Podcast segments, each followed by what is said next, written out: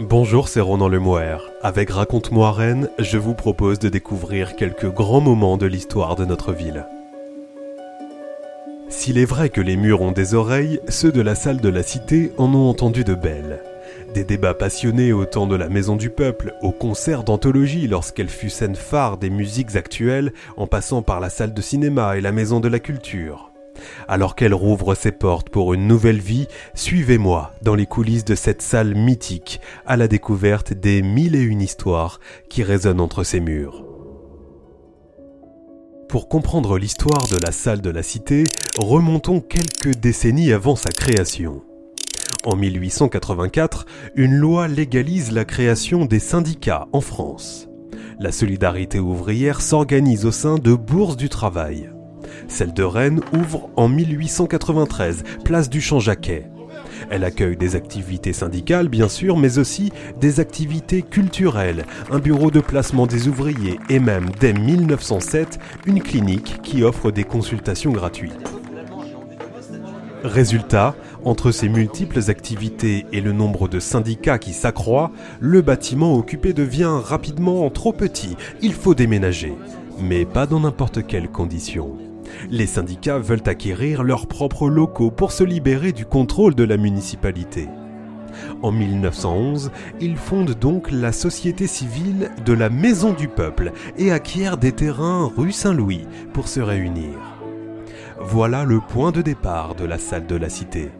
On est alors loin des concerts de Ben Harper ou d'Ayam qui déchaîneront les foules 80 ans plus tard au même endroit. En fait, de Maison du Peuple, il n'y a pour l'heure qu'un petit hangar dans lequel se tiennent les réunions syndicales en attendant une future construction. Insuffisant pour les quelques 5000 syndiqués que compte la ville à l'époque sur 79 000 habitants. La situation se débloque quand Jean Janvier, maire de Rennes, fait voter en 1919 le projet de construction d'une salle de réunion d'une capacité de 1600 personnes sur le terrain en récompense du bon comportement de la classe ouvrière pendant la guerre. L'argument lui vaudra d'être pointé du doigt, accusé d'être aux mains des socialistes, et lui coûtera probablement les élections sénatoriales suivantes où il briguait un second mandat. Mais nous y voilà, la maison du peuple, enfin, et la future salle de la cité, donc. Aux manettes des plans, on retrouve Emmanuel Leray, l'architecte de la ville auquel on doit notamment la piscine Saint-Georges, les halles centrales ou encore l'immeuble des Galeries Lafayette. Le bâtiment est inauguré en grande pompe en 1925 devant une salle archi-comble, relate l'Ouest éclair dans son édition du 19 avril de la même année. À l'époque déjà, la Maison du Peuple est bien plus qu'un lieu de réunion des syndicats. C'est un lieu d'éducation, un lieu de culture où l'on assiste à des spectacles, des projections. Dans la continuité de la clinique de l'ancienne Bourse du Travail, un dispensaire y est également ouvert en 1926. Chargé de la décoration de la Maison du Peuple en 1925, le peintre rennais Camille Godet réalise Le Travail, une peinture représentant les différents corps de métier du bâtiment et la transformation de Rennes. Une œuvre qui avait été oubliée et qui ne sera redécouverte qu'en 1994. Enfin, ça, c'est la version officielle. La légende raconte, elle, que la chaleur et la sueur des spectateurs d'un concert des transmusicales auraient fait se décoller des plaques qui recouvraient la peinture. Quoi qu'il en soit, l'œuvre classée aux monuments historiques en 1997 est fraîchement rénovée et à nouveau visible. Si vous ouvrez l'œil, vous pourrez d'ailleurs même y voir Jean Janvier, le maire de l'époque, représenté à deux reprises promesse du maire Jean Janvier justement, une cabine de projection à la pointe est installée dans la maison du peuple lors de sa construction. Cette particularité fera de la cité un cinéma à part entière pendant des décennies. D'abord le Carillon, puis le Celtic à partir de 1942, ce cinéma réputé militant ne cessera son activité qu'en 1962 par manque de fréquentation ce qui n'empêchera pas la salle de continuer à accueillir des projections, parfois même illégales, comme en avril 1974 avec le film Histoire d'A.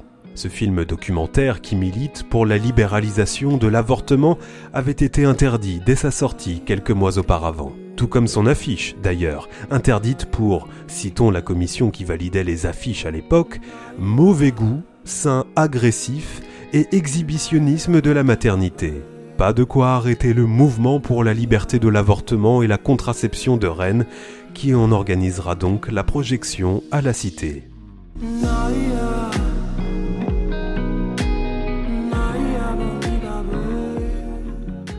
Cette histoire de projection racontée, repartons un peu en arrière.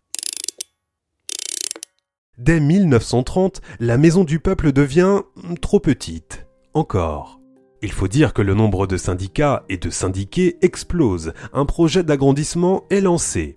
Les syndicats cèdent à la ville leur terrain rue Saint-Louis, en échange de quoi la municipalité bâtit l'extension. Les travaux se terminent en 1938 et la Maison du Peuple accueille alors pas moins de 65 syndicats. En 2011, il n'en restera plus qu'un, l'Union départementale CGT. Après la fermeture du cinéma dans les années 60, la ville récupère la gestion de la salle de réunion. C'est à cette époque que le lieu sera officiellement baptisé Salle de la Cité, un nouveau projet y émerge. La municipalité met le bâtiment à disposition de la Maison de la Culture. La Maison de la Culture, ça ne vous dit rien? C'est pourtant de cette structure qu'a émergé l'un des plus gros acteurs culturels du territoire, le Théâtre national de Bretagne. Pensé comme un lieu de rencontre entre des disciplines à destination d'un public correspondant à la population ordinaire d'une ville, ce lieu au format tout en un séduit les Rennais dès son lancement en 1965. On va y voir du théâtre, de la danse, des projections. Quelques années plus tard, la Maison de la Culture et le Centre dramatique national formeront le Grand 8 et fusionneront pour devenir le Théâtre national de Bretagne. Mais revenons-en à la salle de la Cité. Après le départ de la Maison de la Culture qui s'installe dans de nouveaux locaux, la Cité devient un lieu qui accueille les rendez-vous de nombreuses associations rennaises, de l'Amicale des Facteurs à l'Union des étudiants libanais. Les années 1970 sont aussi l'époque à laquelle la Cité devient une place forte des musiques actuelles à Rennes. Elle le restera pendant près de 30 ans, portée par le succès du mastodonte rennais qui y verra le jour les transmusicales. L'emblématique festival fera de la cité son QG jusqu'à ce que, devenu trop gros, ils doivent déménager.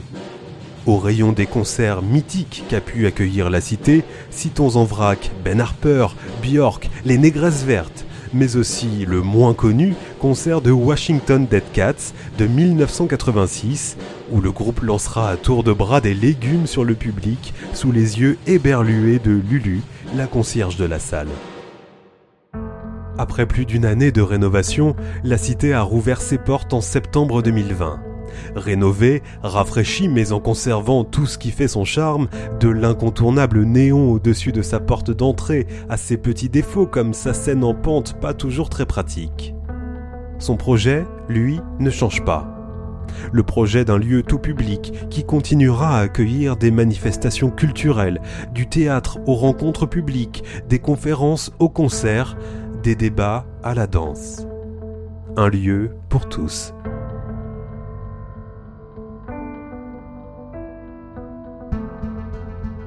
C'était Ronan Lemoer. À bientôt pour un nouvel épisode de Raconte-moi Rennes.